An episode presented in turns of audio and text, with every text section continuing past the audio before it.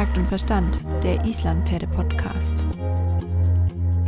Alles rund ums Islandpferd mit Svenja und Melanie.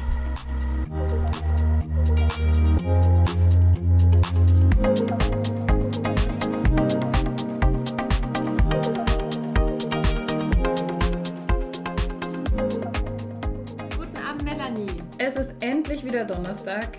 Hi Svenja. Wie geht's Schön, dir? von dir zu hören. Ähm, wir sind heute ja ausnahmsweise nicht zu zweit hier, sondern wir sind heute zu dritt. Wir dürfen unseren ersten Gast in unserem Podcast begrüßen. Hallo, liebe Sonja. Hallo, Svenja. Grüezi. Sonja, am besten erzählst du erstmal unseren Hörern was über dich, damit sie überhaupt wissen, mit wem sie zu tun haben. Oh je. Ähm, ja, ich bin die Sonja Rohrer und ich bin die Besitzerin und Trainerin vom Kegelhof. Den kennt vielleicht ein paar, wenn sie auch die Story von euch ein bisschen verfolgen. Äh, und wir trainieren hier Islampferde, haben viele Verkaufspferde auch. Und ich mache auch Kurse. So könnte man das eigentlich über mich so ein bisschen ja, erzählen. Sehr schön. Und ähm, dein Fokus bei der Arbeit mit den Pferden liegt ja auch nicht, sagen wir mal, nur darauf, einfach Islandpferde auszubilden, sondern du hast ja auch so ein bisschen eine besondere Passion, oder? Ja, das ist die Dressur mit Islampferde, wo ich schon seit zehn Jahren da dahinter bin und das auch in Kurse will ähm, weitergeben. Ich mache sehr viel mit Sitzschulungen auch und Korrekturreiten zum Teil. Genau. Und du ähm, gibst ja nicht nur Reitunterricht und machst Beritt, sondern du verkaufst ja auch ziemlich viele Pferde. Ja, Und Melanie, vielleicht willst du mal ein bisschen erzählen, um was es hier heute geht. Genau, heute soll es um das Thema Pferdekauf gehen. Ein ganz, ganz heiß diskutiertes Thema im Moment und auch von unseren Hörern und Followern sehr gewünschtes Thema. Deshalb freuen wir uns hier, dass wir heute eine Verkaufsexpertin an Bord haben. Expertin, ja. Genau, und dadurch, dass wir so viele Fragen bekommen haben, ähm, vor allen Dingen über Instagram, ähm, was das Thema Pferdekauf angeht, haben wir uns auch dazu entschlossen, keine Hörerfrage im Einzelnen heute zu beantworten, weil wir ganz viele Fragen an dich, Sonja, haben, die von unseren Hörern und Followern direkt kommen. Und ähm, deswegen wird das heute so die große Pferdekauf-Podcast-Edition sozusagen. Ähm, sollen wir einfach anfangen oder wie sieht's aus? Ja, Lass uns starten mit dem ersten Themenblock. Was Okay. steht denn so auf der Liste? Womit fängt man denn an, wenn man sich jetzt ein Pferd kaufen möchte? Als allererstes würde ich mal sagen, man sollte sich selbst als Käufer mal überlegen, was für ein Pferd man haben möchte und ähm, muss sich ja irgendwie auch auf den Kauf vorbereiten. Also bevor man jetzt überhaupt an den Hof kommt und sich irgendwelche Pferde anguckt. Ich weiß gar nicht, wie sieht es denn da aus, Sonja? Wie kann man sich denn auf den Pferdekauf, auf das Thema vorbereiten am besten? Ja, also ich denke, wenn ich äh, immer wieder auch mal Interessenten habe am Telefon oder per E-Mail, ist es auch für mich als Verkäufer sehr, sehr wichtig, was will überhaupt diese Person, weil meistens kennst du die ja auch nicht und da muss man halt auch mal ein bisschen stärker nachfragen, damit wir als Verkäufer halt einfach wirklich das ideale Pferd können vorstellen ähm, ich denke, dass man wirklich als Käufer wirklich mal muss daheim hinsitzen, auch mit der Familie eventuell, und dieses Thema wirklich ausführlich muss besprechen. So wie sieht das aus mit der Zeit zum Beispiel? Wer will von der Familie ein Pferd haben, wer vielleicht nicht? Wie sind die Vor- und Nachteile mit noch einem Lebewesen oder mit noch einem Haustier? Ähm, wo steht man budgetmäßig? Ja, also das ist ja auch eine ganz große Frage. Ähm, kann ich mir überhaupt ein Pferd leisten oder wie sind die monatlichen Kosten? Weil ein Pferd in der Anschaffung, das weiß man, da, da sagt der Verkäufer irgendwie 8000 Euro und dann hat man die oder hat man nicht. Und was ist zum Beispiel in einem Notfall, wenn jetzt zum Beispiel die Mama reitet und das Kind, aber zum Beispiel das Kind schwer krank wird und die Mama muss sich sorgen um dieses Kind, kann denn die andere Familie oder der Papa oder Cousin, Cousine, keine Ahnung, kann sich denn weiterhin ums Pferd kümmern oder habe ich einen Stall irgendwie, wo das ähm, für, für jemand erledigt? Also es sind eigentlich sehr, sehr viele Fragen, wo man schon im Voraus mit der Familie besprechen müsste, finde ich. Und anhand von dem mit Zeit und Budget dann halt einfach ja, sein Pferd suchen sollte. Gibt es denn so eine Empfehlung, was du sagen würdest, was so ganz praktisch wäre, dass man vielleicht auf der Seite hat für irgendwie Notfälle oder Sonderinvestitionen, wenn man ein Pferd hat? Oder gibt es da irgendeine Richtlinie für, sagen wir jetzt mal einfach den Freizeitreiter, dass er sich so darauf einstellen kann, was da so für Sonderkosten auf einen zukommen könnten, wenn man ein Pferd hat? Boah, das ist halt sehr, sehr schwierig, gell? Also wenn natürlich da der Tierarzt kommt, dann kommt es darauf an, ob der einen Hufabzess nur hat und das eine äh, lockere Sache wird eigentlich, wenn das gut ausgeschnitten wird oder der äh, rutscht dir aus auf der Weide, das muss ja nicht mal vom anderen Pferd sein und der hat irgendwie einen Bänderriss oder einen Sehnenschaden, dann geht das über Monate hinweg. Ja, ich denke, wenn man, man sollte schon so 2.000, 3.000 Euro sollte man immer auf der Seite haben. Dass man ja. einfach einen Sicherheitspolster Auf jeden Fall. Auch. Oder vielleicht sogar, wenn eine Kolikopé halt mal auch mal kommt, dann bist du halt auch mal 4.000, 5.000 Euro los. Also ich denke, dass man wenn man eine Familie ist und das sich wirklich gut überlegt, sollte man schon ein paar tausend Euro ein bisschen auf der hohen Kante haben, wo man einfach dann auch sagen kann, okay, wenn jetzt das Pferd eine Kolik hat und es ist noch jung, dann muss ich mir nicht überlegen, will ich jetzt das Pferd in die Klinik fahren oder nicht, sondern dann wird es in die Klinik gefahren, wenn der andere Tierarzt sagt, ja, es besteht eine gute mhm. Chance. Ne? Weil das ist dann halt auch eine psychische oder mentale Sache, wenn man dann kein Geld hat, finde ich das stresst dich unheimlich, ja. oder? Also das sollte man vielleicht schon, dass man nicht nur den Anschaffungspreis irgendwie im, im Hinterkopf behält, sondern wenn was passiert bei einem Pferd oder auch ein Unfall zum Teil, dann kostet es halt auch richtig viel Geld. Ja, ja. Aber was ist denn jetzt wichtig aus Reitersicht? Also welche Voraussetzungen sollte der Reiter denn mindestens erfüllen, wenn er sich ein eigenes Pferd kaufen möchte? Ja, das ist sicher auch sehr, sehr wichtig und äh, das beschäftigt mich als Verkäufer natürlich auch immer. Wenn da die fremden Leute auf den Hof kommen, dann weiß man nie, oh, reitet die überhaupt? Weil es gibt Leute, die unterschätzen sich unheimlich und es gibt Leute, die überschätzen sich. Und es gibt dann die da drin, wo wirklich ehrlich mit sich selber sind. Aber du weißt es halt einfach nicht. Und ich denke, wenn man ein Pferd kauft, sollte man schon eine Basic haben, finde ich. Weil du sonst am Pferd keinen Gefallen machst. Ein Pferd ist trotz allem, dass es super brav ist, immer noch ein Fluchttier und es kann immer mal was passieren und wenn dann jemand einfach nur eine Stunde hat und ich sag mal völlig untalentiert eigentlich auch ist zum Reiten, das gibt es vielleicht auch, dann sollte man vielleicht eher mal noch in Reitstunde investieren, weil wenn man auch ein bisschen besser reiten kann, dann weiß man auch vielleicht auch besser, wohin die Reise geht. Was für ein Pferd suche ich denn? Will ich vielleicht doch mal ein Turnier reiten oder nicht? Mhm. Ich finde, das ist auch fürs Pferd sehr, sehr wichtig denn ja. schlussendlich, oder? Ja, ja, und auch ähm, um das richtige Pferd überhaupt zu finden. Also ich finde, man sollte zumindest mal die Grundgangarten sicher reiten können.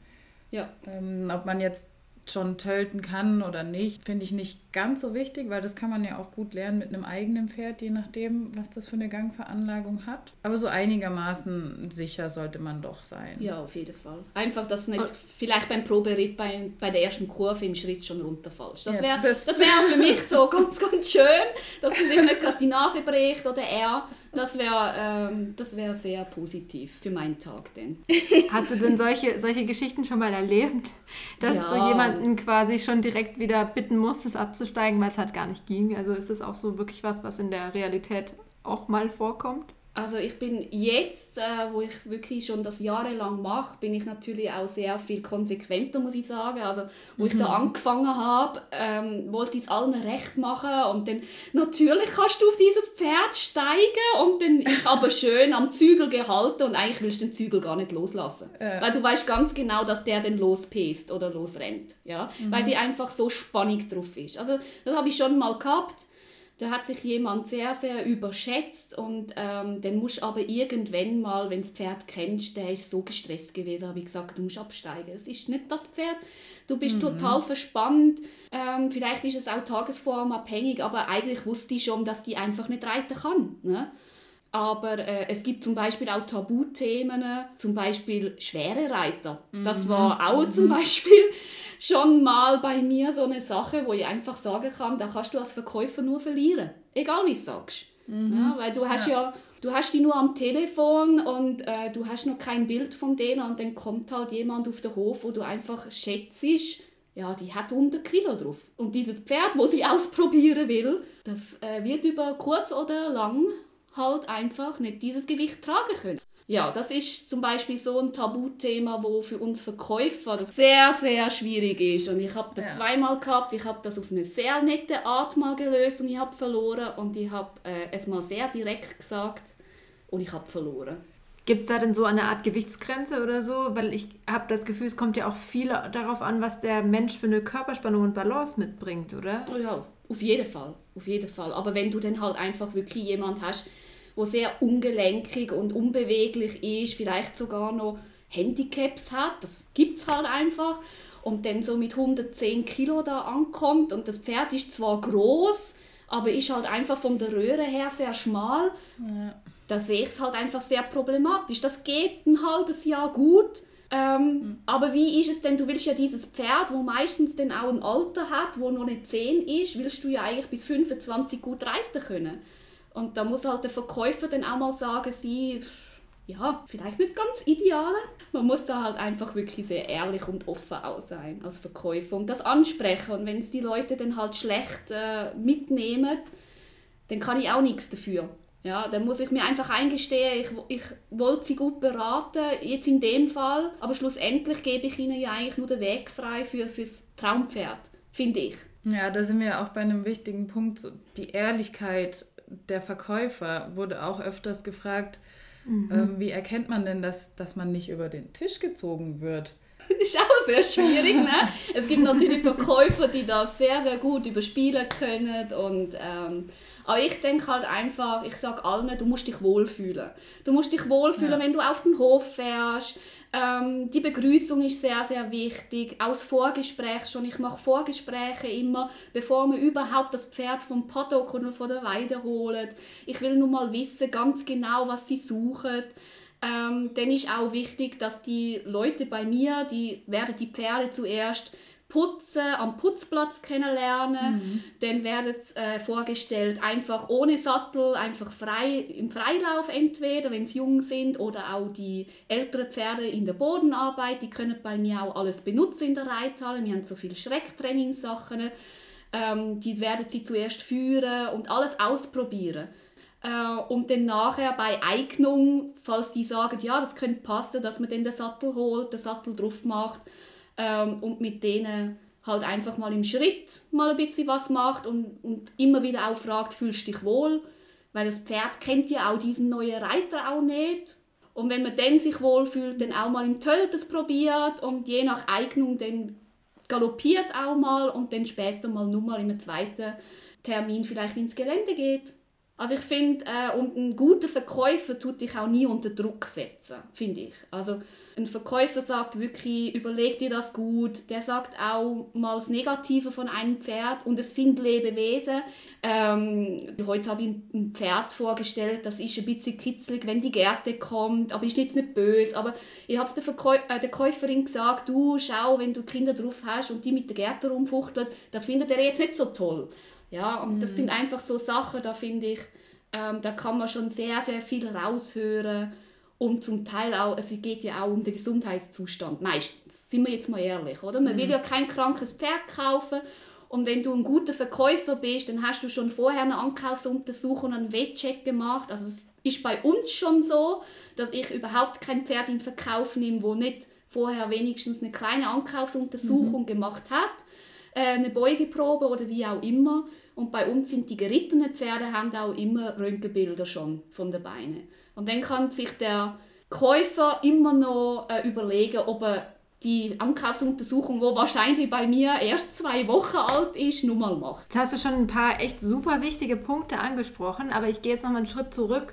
Bevor ich jetzt mir ein Pferd kaufen möchte, das kann mich ganz, ganz, ganz oft die Frage, was für eine Preisvorstellung oder was muss denn ähm, der Käufer bereit sein auszugeben? Ungefähr. Klar kannst du keine definitiven Preise nennen, aber nur mal, dass die Leute auch wirklich eine Idee davon kriegen, was kostet denn jetzt ein ordentliches Freizeitpferd, zum Beispiel das töltet oder so? Also in welchem Preisrahmen bewegt man sich denn da? Ja, also ich sage jetzt einfach mal, wie sie bei uns so ein bisschen sind. Ähm, unsere Pferde liegen so, wenn sie so gehobene Freizeitklasse sind, die sind alle gut von der Abstammung her, sind auch sehr schön geritten und eingeritten worden, dann liegen die so freizeitmäßig zwischen ja, 8.000 bis 12.000 Euro, sage ich jetzt mal. Mm. Ja, und alles, was über 12 ist, gerade momentan, weil der Isländer ist ja auf dem Preis her sehr gestiegen. Mhm. Die letzten Monate auch wieder hat es einen riesen Bums gegeben. Hey. Also ich habe immer meinen Kunden bisher gesagt, wenn sie ein Freizeitpferd suchen, was Papiere hat, was schöne, schönes Material ist und gute Qualität hat, müssen sie so um die 9.000 bis 10.000 Euro rechnen. Mm. So als, nur als Richtlinie. Und alles, was über 10 ist, ist dann schon, dass man mit mehr Material rechnen kann. Dass mit mehr Gang. Mit mehr Turnier Gang. Genau, dass man auch mal ein Turnier mm. startet und man ist vielleicht, wenn man nicht ganz doof reitet, vielleicht nicht Letzte. Ähm, ne? Aber wenn es äh, ein bisschen, ja, so roh, haben wir jetzt die Pferde so um die 5.500, 6.000 Euro die sind halt einfach sehr gesucht. Diese Freizeitpferde, wo super töltet, wahrscheinlich noch Naturtölter sind, vielleicht auch noch eine mm. coole Farbe haben und einfach so um die 1,45 sind, weil man will ja groß haben, die sind halt einfach glaube momentan nicht für wenig zu haben, außer jemand hat irgendwie finanzielle Probleme und will es schnell weghaben. Aber ja, ja. mit 8000 Euro, finde ich, muss man schon rechnen. Ja. So als grob. Und oft spart man, spart man dann vielleicht am Einkaufspreis, wenn man jetzt sagt, bei eBay Kleinanzeigen findet man ein günstiges Pferd für 4000 Euro, aber man muss dann später doch irgendwo dann wieder drauflegen, weil Beritt fehlt oder weil es gesundheitlich doch nicht ganz so mitmacht. Also ich glaube, es lohnt sich schon, wenn man ein bisschen mehr Geld in die Hand nimmt beim Pferdekauf und da dann nicht scheut, sich wirklich ein gutes, ordentlich gerittenes Pferd zu kaufen. Auf jeden Fall. Also auch wenn man sich das so mal zusammenrechnet, auch ein Züchter, der hat einfach gewisse Fixkosten. Allein wenn schon ein guter Decksprung von einem guten Hengst 1.000 bis 2.000 Euro kostet und dann wartest du nochmal vier, fünf Jahre, bis das Pferd ähm, irgendwie nutzbar in Anführungsstrichen ist. Genau, und da sind wir wieder bei dem Thema wie bei der letzten Folge mit dem Einreiten von dreieinhalbjährigen Pferden. Das ist halt dann auch immer so, wenn das Pferd dann auch noch ordentlich ja. eingeritten sein soll und seine Zeit gehabt haben soll, muss man auch einfach da bereit sein, da die 1000, 2000 Euro mehr auszugeben, ja. Ja, wie ist denn einmal der generelle Ablauf? Wenn ich jetzt sage, ich komme jetzt zu dir an den Hof, habe mir jetzt ein Pferd ausgesucht, sage, ich will das jetzt ausprobieren. Kannst du mir da einmal kurz so einen groben Überblick geben, wie das dann abläuft? Ja, also du hast ja mit mir Kontakt aufgenommen und ähm, per WhatsApp am besten und dann schicke ich dir noch ein paar Bilder und ein paar Videos und dann machen wir relativ schnell aber einen Termin aus, weil ich finde, über Videos, ja, kannst du die Chemie halt einfach auch gar nicht spüren vom Pferd mhm. und dir, was halt sehr wichtig ist. Ähm, wir machen, bevor wir das Pferd anschauen, nochmal schnell einen Smalltalk. Äh, was suchst du eigentlich nochmal genau? Wie gut kannst du reiten? Was stellst du dir in Zukunft vor? Das sind einfach alles so ein paar Fragen, die mich dann halt einfach mehr beschäftigen, vielleicht dich gar nicht. Äh, und dann gehen wir das Pferd holen und du wirst es dann putzen am Putzplatz und äh, wirst es auch selber fertig machen. Und äh, dann gehen wir eben mal in die Halle oder in, auf den Reitplatz und dann wirst du halt ein bisschen Bodenarbeit mit diesem Pferd machen und kannst es schon mal ein bisschen kennenlernen. Und wenn dort die Chemie schon mal stimmt und ich auch sage, ja, das könnte was werden, dann gehen wir das Pferd satteln, dann lernst du es zu kennen, wie es beim Sattel reagiert, wie es beim der Trense reagiert. Ähm, und dann ähm, ja, reitest du auf dem Platz, auf der Ovalbahn oder auf, auf, in der Reithalle deine Runde. Und wie gesagt, ich bin eine, die einfach Step by Step macht. Ja, dann wirst du das probereiten und dann noch probereiten im Gelände. Und ja, dann kannst du mich auch immer fragen, deine Fragen, was, wo du hast oder wo die einfach auf der Seele liegen. Und dann ähm, ja, entscheidest du dich für dieses Pferd oder dann halt nicht. Ja, also ich finde das ja ganz schön, wenn man das Pferd schon selber auch fertig machen kann, weil man da schon sehr, sehr viel auch beobachten kann, wie sich das Pferd verhält im allgemeinen Umgang. Und da kann man schon sehr, sehr viel über den Charakter auch des Pferdes lernen, ob es vielleicht ein bisschen stressiger ist oder ob es tiefenentspannt ist. Und da merkt man dann auch besser, hm, ob das zu dem passt, was ich denn überhaupt suche. Genau, und wenn ich auch merke, dass zum Beispiel bei der Bodenarbeit ähm, das auch sehr gut klappt, dann mhm. habe ich auch so ab und zu mal, dass ich einfach mal weggehe und den Leuten sage, du, wenn was ist, dann, dann rufst du mich. Aber ich finde es halt einfach, ähm, die, die Leute müssen ja dann schlussendlich mit dem Pferd selber zurechtkommen. Ich komme ja nicht ins neue daheim mit. Bei mir klappt ja das, weil ich das Pferd kenne, weil ich auch eine ja, gewisse Professionalität an, am Tag. Mhm. Und ich finde das sehr, sehr wichtig, dass man vielleicht auch die Interessenten, wenn man auf einem guten, sympathischen Level ist und das sieht, dass das klappt, dass die das auch mal selber ausprobieren mit dem Pferd. Ja? Mhm. Aber das, da, da musst du halt einfach als Verkäufer so ein gewisses Fingerspitzengefühl haben, mit wem kann ich das machen und mit wem nicht. Ja? Aber wenn ich das schon nicht kann, dann überlege ich mir als Verkäufer, ja, will ich denn denen auch dieses Pferd verkaufen? Also es ist immer so. Gab es denn schon Verkaufstermine, wo du wirklich gesagt hast, Ihnen möchte ich dieses Pferd nicht verkaufen? ja. Ja, das gab es schon mehrmals. ähm, ja, das, ähm, da, da muss man einfach ehrlich drüber stehen. Ich, wie gesagt, ja. ich, ich liebe meine Pferde über alles, ja. weil ich sehr tolle Pferde auch habe in meinem Verkauf und ähm, mich selber zum Teil auch diese Viecher verliebe. Denn halt, äh, wenn du die trainierst und so, Svenja, das weiß ja, wenn du so ein tolles Pferd unterm Hintern hast, dann willst du ja auch einen guten Platz finden. Mhm. Also Pferdekauf hat schon auch ein bisschen was mit Liebe zu tun. Ja. ja. Aber ich finde, das siehst du. Ich habe schon zum Beispiel ein Pferd, was in die Schweiz gegangen ist. Du weißt welcher? Mhm. Ja.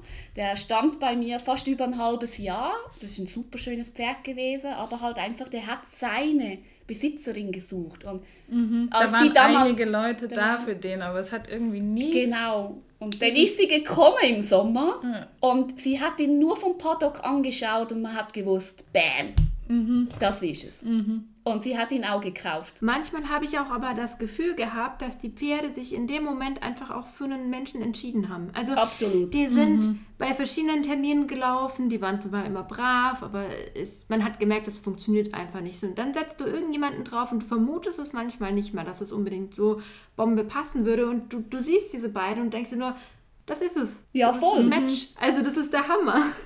Da entscheiden die Pferde schon viel mit, ja. Also haben die Pferde auch Mitbestimmungsrecht, oder? Absolut, ja. absolut. Also ich habe ja heute Vormittag auch einen Probetermin gehabt und ich habe der Melanie das, das Bild geschickt von der Familie ja. und es ist einfach so herzig. Es ist wie, als würde es ja, Herzle aufgehen. Aber es macht ja auch Sinn, wenn man mal einen Probetermin hatte, ähm, nochmal eine Nacht drüber zu schlafen. Auf, auf jeden, jeden Fall. Fall. Das ist auch bei mir so. Ich habe auch Käufer, die kommen und wollen schon das Geld mitnehmen. Dann sage ich, nein, nein, nein, jetzt komm mal zuerst dieses Pferd anschauen. Wie gesagt, ich bin jetzt nicht eine, die ähm, muss die Pferde verkaufen. Bei mir dürfen es auch mal ein halbes Jahr, ein Jahr bleiben oder noch länger. Die sollen einfach eine Nacht drüber schlafen oder zwei Nächte. Und wenn sie noch Zweifel haben, mich anrufen und dann nochmal vorbeikommen. Und das ist absolut legitim, dass man das macht. Punkt. Mhm. Ich habe zum Beispiel, bevor ich mein erstes Pferd gekauft habe, bestimmt vier, fünf Mal mit dem Pferd was gemacht. Und davon war nur zweimal oder einmal eine Reitstunde. Und den Rest habe ich wirklich alleine auch mit dem Pferd gemacht. Ja. Es war aber auch der Vorteil, dass ich am gleichen Hof war, wie das Pferd stand. Das kann sich natürlich nicht jeder leisten, wenn ich zu einem Verkaufshof fahre und dort, weiß ich nicht, 300, 400 Kilometer fahre, kann ich das natürlich nicht so oft machen. Aber ich glaube, zwei Termine zum Kennenlernen sollten schon drin sein generell. Ne? Ja. Also wenn es ein gerittenes Pferd ist, finde ich auf jeden Fall. Mhm. Bei einem rohen Pferd oder bei einem sehr jungen, ob das den Sinn macht, sage ich auch immer der, der Käufer gerade direkt, kommt vorbei, was willst du mit einem rohen Pferd schon viel machen? Weißt du, verstehst du mich? Ne? Ja.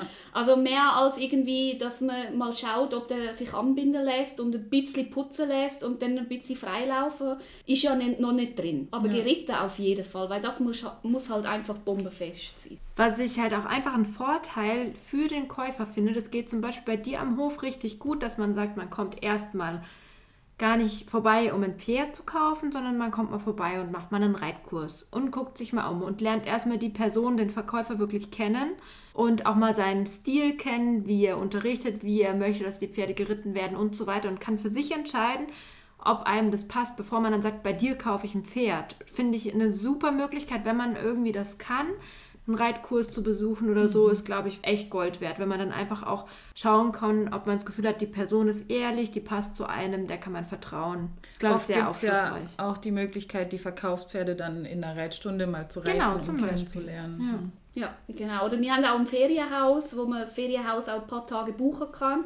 Schlage ich auch äh, jedem vor, der ein bisschen länger weg ist, oder der Schweizer Kunden auch viel, dass die einfach mal buchen, mal ein, zwei Nächte und dann können die auch das Pferd im Paddock mal den ganzen Abend beobachten, wenn sie wollen.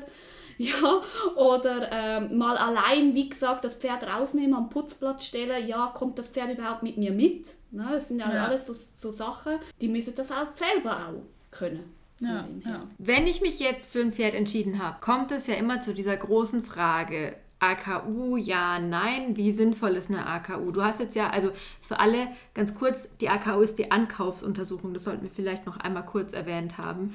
Ähm, du hast gesagt, du machst das sogar immer vorher, ne? Ja, weil ich will halt einfach selber wissen, ob dieses Pferd durch eine AKU kommt, bevor ich jetzt, das ist halt auch immer sehr viel Aufwand, diese Videos, diese Bilder, wo mir schießen. Ähm, zum Teil bereitet mir ja auch noch die Pferde ein bisschen. Das ist mit sehr viel Aufwand verbunden, mit sehr viel Zeit auch. Kosten. Ja, es sind auch kostenwirtschaftlich und ich will halt einfach von Anfang an auch ein Pferd präsentieren, wo ich einfach weiß, ja, das hat eine AKU überstanden. Wie gesagt, die gerittenen Pferde kriegen alle von mir Röntgenbilder an den Beinen.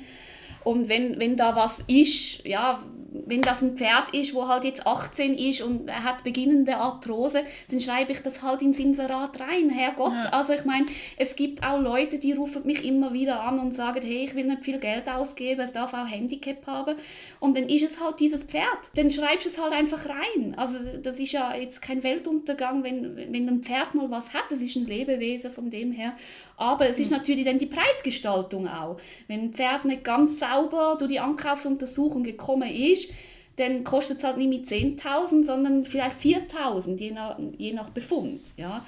Und das ist für mich halt einfach, ich will Pferde zeigen, die sauber sind. Bei den äh, rohen Pferden machen wir einfach eine Ankaufsuntersuchung, weil wir einfach sagen, wenn jetzt wirklich jemand ein drei-, vierjähriges Pferd noch röntgen will, ähm, machen wir gerne mit. Ähm, das kann man auch besprechen, wer denn was übernimmt. Ähm, aber es ist jetzt nicht so sinnvoll, jetzt einfach nur von der Erfahrung her so ein junges Pferd zu, zu röntgen, wenn es jetzt auf, aus unserer Zucht kommt. Aber ich würde jedem Käufer ans Herz legen, natürlich eine AKU zu machen. Ist ja auch eine Absicherung für den Verkäufer. Also nicht nur für den Absolut. Käufer, sondern auch für beide Seiten, glaube ich. Gut. Ja, absolut. Melanie, hast du, hast du damals eigentlich eine Ankaufsuntersuchung gemacht, als du deine Studie gekauft hast? Ja, auf jeden Fall. Also es war nur eine kleine. Ich habe keine Röntgenbilder gemacht. Die Stute war damals elf und ich habe keine Röntgenbilder gemacht, aber ich habe den Leuten eben sehr vertraut, weil ich die gut kannte und deshalb nur eine kleine AKU gemacht mit Beugeprobe und was ist da noch alles dabei abhören, ob die Lunge in Ordnung ist. Genau, Leistungstest, manchmal Ja, auch genau. noch Herz, Lungenfunktion. Ähm, man- man- Augen. Ja, es gibt auch äh, Leute, die mich anrufen wegen Bluttest. Das machen wir jetzt nicht. Ähm, das weiß ich aber, dass das zum Beispiel bei den Grosspferden sehr viel gemacht wird, ähm, weil du ja natürlich bei der Gro also ich will jetzt das nicht so, ne? aber es gibt halt auch auch Verkäufer, die gerne mal spritzen oder so.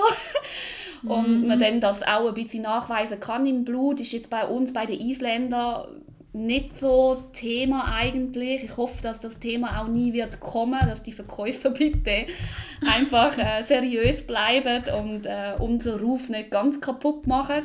Ähm, aber es kommt auch jetzt viele so Fragen wegen dieser Sommerekzem-Geschichte. Ja, gibt es da einen Test und, und so. Wir machen diese Tests nicht, weil sie für mich einfach viel zu unsicher sind. Ja, du hast gerade das Thema Sommerekzem so schön angesprochen. Das ist ja ein Thema, was, glaube ich, die Easy Welt immer noch so ein bisschen in Atem hält. Und da kommen wir dann auch auf das Thema einfach, du importierst ja auch sehr viel Pferde aus Island und es wurde auch sehr oft danach gefragt, kaufe ich ein Inselpferd oder doch lieber eins vom Festland? Was spricht dagegen? Was spricht dafür? Hm, könntest du da irgendwie auch mal so ein bisschen von deinen Erfahrungen erzählen, von den Pferden, die du importiert hast und warum du auch so gerne die Pferde von der Insel holst? Ja, also warum ich die so gern hole, ist, weil ich seit drei Jahren mit Hotzmuller 1 zusammen kooperiere. Ähm, das ist eine Zucht in, äh, im Süden von Island, ähm, von der Swanee Die, ähm, wir haben schon sicher ja, über 20 Pferde jetzt in mhm. drei Jahren verkauft mit ihr zusammen. Und äh, es sind einfach restlos alle neue Besitzer zufrieden. Ich kriege äh, WhatsApp-Nachrichten, auch noch Jahre später, jetzt so zwei, drei Jahre später, die einfach sagen, hey, geniales Pferd, super und weiß nicht was. Und das ist für mich natürlich auch jetzt du die Erfahrung mit ihr schön. Ne? Also es sind halt einfach tolle Pferde, qualitativ für mich stimmt ja Also es muss nicht für jemand anders stimmen, aber für mich stimmt diese Kooperation. Wenn ich ein Pferd brauche, ich rufe sie an und, und sie kann mir aus ihrer Zucht genau das, denn äh, ja, sie schickt mir das quasi zu, was ich brauche, ja. Ähm, und von dem her äh, importiere ich gern. Ähm, das Für und Wider ähm, von Insel oder Festland ähm, habe ich früher sehr, sehr viel, viele Diskussionen gehabt mit den Käufern. Ich führe keine Diskussionen mehr, ich selber jetzt, ähm, weil das bringt nichts, Svenja. Ja, also es äh, ist einfach, entweder willst du ein Pferd von Island haben oder du hast noch so ein bisschen die Diskussion, ja, nein, aber du bist noch nicht so ganz verhängt auf Nein. Aber wenn jetzt jemand mir schreibt und sagt, ja, ich will kein Pferd von Island und ich habe halt einfach kein Kommissionspferd gerade hier stehen, ähm, wo deutsch gezüchtet ist, dann sage ich, ja, ich habe leider keins. Ich habe von dieser Zucht halt diese Pferde, die für mich stimmen, die Qualität haben, die Preis-Leistung halt einfach unschlagbar sind ähm, und es sind alle gesund und ich habe so viel Positives von diesen Pferden. Man muss sich halt einfach jetzt für die Hörer entscheiden, ja, es gibt vielleicht äh, mehr oder eine erhöhte Gefahr, dass das Pferd Sommerekzem kriegt. Da muss man aber vielleicht ein bisschen weiter ausholen. Dieses Pferd ist in Island geboren sehr karge Wiesen, mm. ähm, nicht so viele Umwelteinflüsse, glaubst du, wie hier. Ja. Ich denke, ähm, das Psychische auch, ne? die haben halt diese Weite, ähm, ja, aber ich für mich her, es fragen mich auch Leute, ja, wie, wie übersteht die denn diesen Flug? Und ich muss halt einfach sagen, also Melan, du, du weißt es ja, du bist ja bei uns am Stall, mhm. diese Pferde sind total cool nach dem Fliegen. Die sind zwar müde mhm. und man sollte vielleicht die zwei, drei Tage wirklich in eine Box halten, dass die können runterfahren können. Aber Traumatas oder so habe ich noch nie bei einem Pferd erlebt, jetzt bei mir. Und was halt das Coole bei mir ist, diese Wallachen kommen und die Hälfte von der Herde kennt die ja schon. ja, die kommen quasi wieder heim. Aber ich verstehe auch die, wo kein Inselpferd wollen. Aber das muss sich jeder selber entscheiden, ob er eins von Island will oder nicht. Ja, ich denke auch, es ist ein bisschen die Frage, was man auch wirklich möchte. Und ähm, man findet sowohl hier als auch auf Island wirklich viele tolle Pferde. Und Absolut. es ist einfach eine Frage, die man, denke ich, nicht mit Schwarz oder Weiß mal wieder beantworten kann. Das ist wirklich so was. Ja das ist natürlich das eigene Gefühl. Ich glaube, diese Angst, die manche Leute davor haben, ist nicht unbedingt begründet. Natürlich, wenn du jetzt ein Pferd von der Insel holst, das brutalste Ekzem bekommt, das ist super scheiße, weil das einfach für das Pferd nicht gut ist und auch für dich einen wahnsinnigen Mehraufwand bedeutet. Aber ähm, das kann dir genauso gut mit einem deutsch gezogenen Pferd passieren, das auf einmal mit ja, 14 Jahren genau. Ekzem bekommt, weil es Stress mhm. hat oder so. Also, Man sagt ja, ja. auch immer, neuer Stall, neues Pferd. Ja, mhm. das sowieso. Kann ich bestätigen. genau. Ähm, du hattest vorhin auch das Thema Jungpferdekauf so ein bisschen angesprochen. Und eine ähm, liebe Followerin hatte auch gefragt, was kann man beachten, wenn man ein Jungpferd kauft? Fand ich eine ziemlich knifflige Frage, mhm. weil klar, bei einem gerittenen Pferd kann man sagen, es soll irgendwie passen, Reitgefühl soll stimmen, man soll sich wohlfühlen und so weiter. Aber wenn man jetzt tatsächlich ein Pferd vor sich hat, Gibt es irgendwelche Merkmale oder auch, sagen wir mal, Dinge, auf die man achten sollte, wenn man sich jetzt ein junges Pferd, was einfach noch nicht so viel kann, äh, mhm. kaufen möchte? Ja, es kommt ja dann auch immer darauf an, wie alt ist dieses Pferd. Also wenn, wenn du einen Jährling hast oder ein, also, oder ein drei Monate alter, wo er mit der Mutter zusammenläuft, dann äh, ist das sehr, sehr schwierig. Also der hat ja noch, noch nicht seinen Charakter oder äh, seine Größe oder sein Volumen, wo er hat, überhaupt gezeigt. Ja? Wenn wir so rohe Pferde haben, sind die so viereinhalb. Ja, also sagen wir so vier Jahre alt. Mhm. Und beim Vierjährigen kannst du sicher schon so ein bisschen den Charakter siehst schon so ein bisschen. Ist dieses Pferd mhm. sehr ängstlich, wenn es mit dir mitkommt, auch wenn er jetzt, wenn er jetzt so halb der Führung ist. Ähm, wie ist er? Läuft er neben dir schön mit oder stoppt er immer wieder? Oder ähm, wie ist es, wenn, wenn er mal zum ersten Mal die Bürste sieht? Das kann man ja ausprobieren in Maßen. Und dann halt äh, als Verkäufer musst du dieses Pferd dann halt auch mal ein paar Tage anschauen und du musst ihn auf der Weide halt auch mal anschauen und beobachten, wie, wie ist der mit anderen Pferden zusammen oder wie ist der, wenn ich zu ihm laufe. Also ich denke eigentlich ein guter Verkäufer, der das Pferd ein bisschen kennenlernt, kann den schon einschätzen.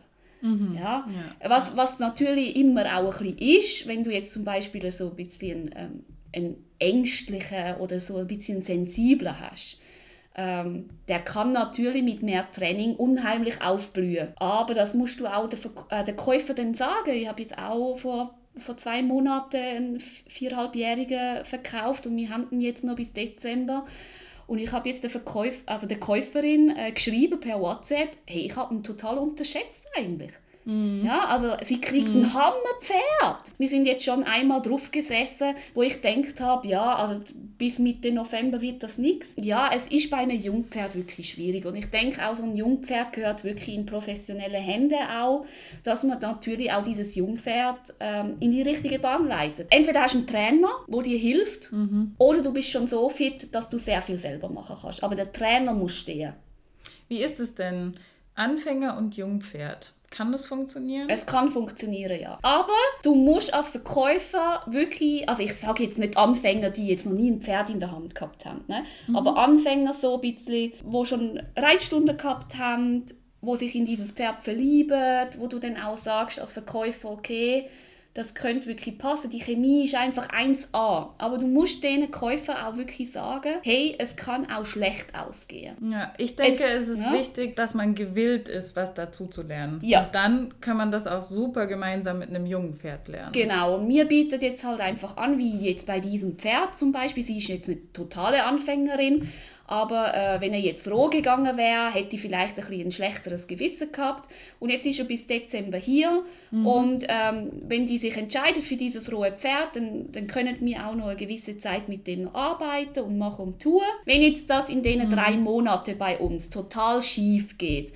und ich merke, in der Ausbildung, okay, das geht gar nicht. Ne? Dieses Pferd geht nicht diesen Weg, wo, wo die Käuferin gern möchte und wo sie im Stand ist. Dann rufe ja, ich die Käuferin ja. an und sage, hey, wir haben hier ein Problem. Willst du ein anderes Pferd haben, soll ich den zurücknehmen oder wie auch immer? Der Punkt bei einem Jungpferd, muss ich jetzt auch mal sagen, ist, dass man oft auch wirklich nicht sagen kann, was für ein Potenzial in dem Pferd steht, bis es halt mal trainiert ist. Ja. Also ja. klar, ja. wenn es sich schon Bombe auf der Wiese bewegt und da drüber schwebt, dann kann es nicht so schlecht sein. Aber manche Pferde habe ich auch in meinem jungen Pferdebereiter am Anfang doch tatsächlich ein bisschen unterschätzt und habe danach gesagt, das sind Bombenpferde, die halt nicht nur vom Charakter her sich mordsmäßig entwickelt haben, sondern auch gangtechnisch da äh, ganz schön was geleistet und gezeigt haben. Und das ist halt so der Punkt, ich glaube, beim Jungpferdekauf entweder man nimmt jemanden mit, der sich wirklich gut auskennt und ein Auge dafür hat und einfach so ein bisschen das Gefühl.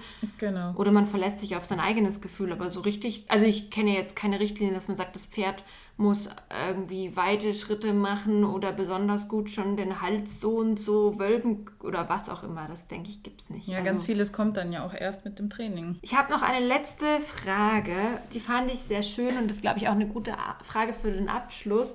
Ähm, und zwar geht es mehr darum, was kann denn jetzt der Käufer machen, um sich so ein bisschen ähm, vorzubereiten. Also es hat, wurde uns auch geschrieben, dass man eben Angst hat vor Wissenslücken, wie man mit der neuen Verantwortung umgehen kann und sich auch so ein bisschen vorbereiten kann, weil es ja schon ein großer Schritt ist zum eigenen Pferd. Und da kann ja im Prinzip auch viel schief gehen, aber wie kann man sich denn da auch so ein bisschen vorbereiten darauf, auf diese neue Herausforderung? Du meinst, wenn man jetzt das Pferd schon gekauft hat und weiß, nächste Woche kommt? Genau, zum Beispiel, man hat schon gekauft und man möchte es sich kaufen und möchte alles vorher schon richtig machen. Dass man sagt, was muss ich wissen, was kann ich tun, um mich einfach schon so ein bisschen vorzubereiten und mir Wissen anzueignen vielleicht auch. Ja, also äh, das Schönste wäre natürlich, wenn es nochmal vorbeikommt, bis das Pferd ins neue daheim geht, mhm. dass das Pferd auch ähm, den neuen Besitzer ein paar Mal schon gesehen hat, weil ich sage immer meinen Leuten, es ist halt ein wahnsinniger Schritt auch für ein Pferd, wenn das wieder in ein neues daheim geht. Ja, neue Kumpels braucht er, ähm, neue Atmosphäre auf dem Hof, neue Trainer, neue mhm. Reiter. Manchmal sind ja auch, wie gesagt, wir haben ja eine wahnsinnige Dressurgrundlage bei uns auf dem Hof. Wir reiten sehr, sehr fein. Die, die schon bei uns geritten sind, die wissen das. Und dann sage ich denen auch, den Käufer, wenn sie jetzt zum Beispiel geritten ist, kommt doch noch mal für zwei, drei Reitstunden vorbei. Ja. Das ist eine gute Vorbereitung, dass ich denen aus Handwerk in, in die Hände lege wie sie mit diesem Pferd halt auch daheim gerade sofort Isländisch redet. Ja? Manchmal mhm. ist es ja so, dass man äh, Deutsch redet und er versteht dich als Isländer nicht. Ja? das sage ich immer so. Ich hatte das aber auch damals, als ich mein erstes Pferd gekauft habe. Ich habe auch, glaube ich, noch mal so fünf Reitstunden mit dazu bekommen, inklusive die wir dann eben auch gemacht haben. Das aber ich bin natürlich nicht weggegangen vom Hof, mhm. deshalb gab es da keine Riesenumstellung. Aber das machen ja ganz viele mittlerweile, dass sie auch noch Reitstunden anbieten mit dem neuen Pferd das, zusammen. Das finde ich auch super. Also, ja. dass, äh, dass einfach dieses Handwerk ins Hand wirklich die Hände legst. Wie, wie soll es denn weitergehen? Es gibt auch tatsächlich mittlerweile Kurse, wo es nur um dieses Thema geht. Ich möchte jetzt nicht Werbung für irgendjemand Bestimmtes machen, aber ähm, es gibt tatsächlich, habe ich das jetzt schon von einigen Höfen gesehen, die einen ja. quasi darauf vorbereiten. Da wird dann besprochen, was weiß ich, was für Versicherungen soll ich abschließen, was sind meine monatlichen Kosten, was für Equipment brauche ich und so weiter und so weiter. Also ich glaube, die Möglichkeiten sind da sehr vielfältig und wie immer ist das Wichtigste, eine gute Beziehung zum Verkäufer zu haben. Auf ja. jeden Fall, Vorher Vertrauen ist wirklich ja. wichtig, ja. Ja, also diese Punkte hast du schon angesprochen. Man sollte sich Gedanken über die Versicherung machen. Besteht eine Haftpflicht? Will man vielleicht auch eine ja, Tierarztversicherung, Kolik-OP? Und dann halt einfach auch auf dem neuen Hof schon mal vortesten. Wie ist das? Ähm, wie kommt das Pferd hin? Ähm, hat es eine mhm. separate Box vielleicht zuerst mal, also auch dort mit dem Stallbetreiber, wo das Pferd hinkommt, wirklich auch miteinander schwätzen. Man muss immer miteinander reden, sage ja. ich. Ja. ja. dass das Pferd halt einfach Opti den optimalen Start kriegt in in neue Stall. Und alles kann man ja auch nicht vorher wissen. Also man muss auch Nein. einfach ein bisschen ins kalte Wasser springen, weil nachher läuft es eh anders als geplant. Man kann nicht, also man alles, kann nicht alles voraussehen. Ja. Und manche Sachen, machen. manche Sachen lernt man tatsächlich erst, wenn man mal Pferdebesitzer ist. Ja. ja, und es gibt auch, dass wir das auch mal erwähnt haben, auch wenn man Traumpferd kauft, es gibt immer wieder auch vielleicht schlechtere Zeiten. und ähm, dann muss man einfach auch zusammenhalten und nicht gerade wieder das Pferd verkaufen. Man muss auch da ein bisschen durchbeißen vielleicht, vor allem bei jungen Pferden, angerittenen Pferden, da gibt es ja. immer wieder mal so Phasen, wo man die Pferde könnt, ja, am Jäger vorstellen Aber das passiert mir auch übrigens als Trainerin, wer mein, äh, ja, meine Stories manchmal anschaut. Ich könnte manchmal auch meine Hengste, die sind schon ein bisschen älter, könnte ich wirklich das Gewehr rausnehmen manchmal. ähm, natürlich nur symbolisch. Nur symbolisch, natürlich, ich habe kein Gewehr zu Hause.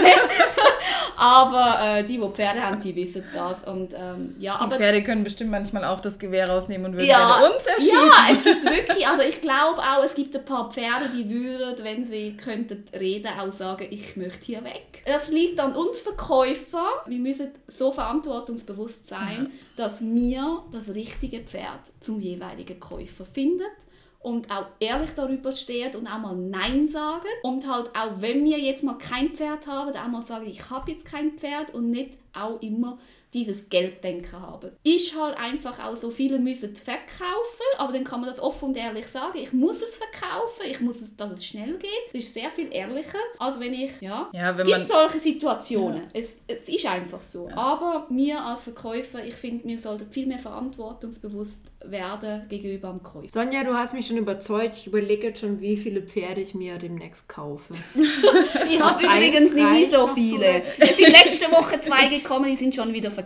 Es, das Problem ist, weißt du, ich habe jetzt eins im Moment, aber dann brauche ich ja mindestens noch ein zweites, dass ich mal Handpferde reiten Ja, ich finde auch. Ich mir eigentlich, ein drittes würde dann ja eigentlich auch nicht schaden und so eine Stute zum Züchten könnte man sich ja eigentlich auch noch. Also ja, das Problem ist ja, es gibt ja nie das Pferd, das alle Kriterien erfüllt, die man haben will. Genau. Deshalb braucht man einfach mehrere Pferde. Ne?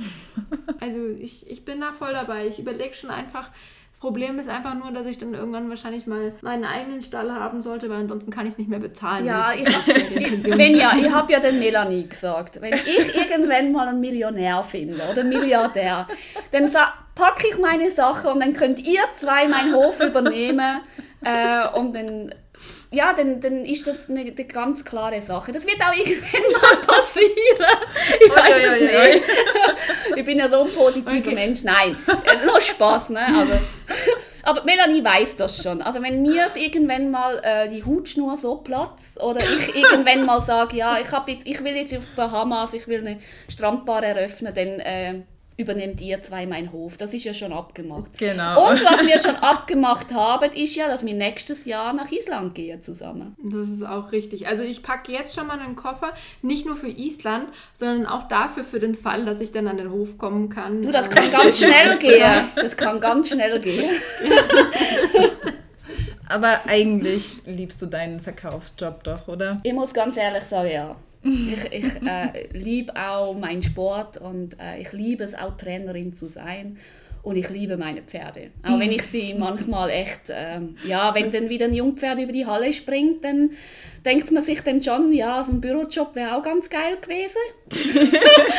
Aber schlussendlich. Und das passiert ja. mir wirklich als Trainerin. Also viele schreiben mir immer, ja, bei dir sieht das immer so cool aus. Nein, also Melanie kann es bezeugen. Wie ich manchmal, und ich sage immer auch allen Leuten, sie sollen ruhig bleiben. Ne? Aber ich bin die, die immer am meisten ausrastet. Aber was uns dann einfach alle wieder verbindet, ist halt doch irgendwie die Liebe zu den Tieren. Das muss Richtig. man auf jeden festhalten. Und man muss wirklich ein Pferd kaufen. Ich und Melanie haben das äh, vorhin gesagt.